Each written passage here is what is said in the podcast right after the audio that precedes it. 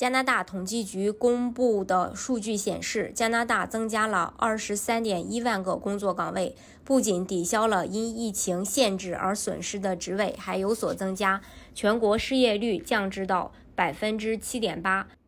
无论是因为受到疫情影响还未找到工作的新老移民，还是毕业后准备找工作的学生来说，这都是利好消息。数据显示，疫情期间会计职位不但没有受到丝毫的影响，而且薪资数据不降反增。尤其是本地企业职位需求不断增加，会计职位更是受到追捧，需求量大增，而且薪水也在逐步的提高。疫情当下，会计为什么仍然这么火？首先，需求量巨大。数据显示，近十年至未来二十年，跟会计相关专业都是加拿大需求量最大的职业，说明不管什么行业，经济好坏都离不开会计。根据 Working in Canada 政府网站就业趋势的统计，出纳的需求是十一点一万人，供给八万人，缺口三点一万人；会计需求十九点六万人，供给十三点八万人，缺口也是三点一万人。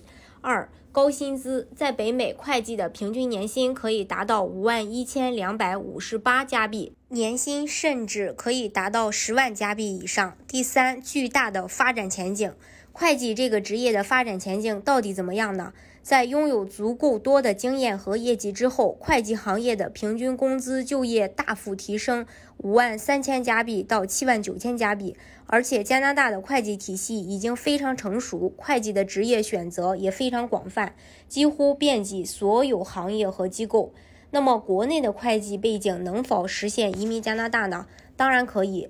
我们先看一下会计及相关的职业岗位，按照 NOC。呃，职业排序由高到低分为零零类的高层管理，零零幺三财务总监，通常是大学学位及多年的工作经验；零类中层管理，零幺幺幺财务经理，通常是大学学位。A 类的专业岗位幺幺幺幺会计师，通常是大学学位，需要职业资格证。A 类专业幺幺幺四其他财务人员，通常需要大学学位。B 类技术岗位幺三幺幺会计技师或记账员，通常大专学历。C 类半技术岗位幺四三幺会计文员或助理，高中毕业即可。就工作岗位而言，零类、A 类、B 类岗可以有以下几种移民加拿大的方式：第一，联邦技术移民；第二，申请人通过申请 LIMIA。加分获得联邦技术移民资格。第三，安省优先人才，新省紧缺职业意义类别。第四，BC 省、魁省、萨省、海洋四省等雇主担保类别。但是，针对国内的会计，最好的移民方式还是通过雇主担保移民。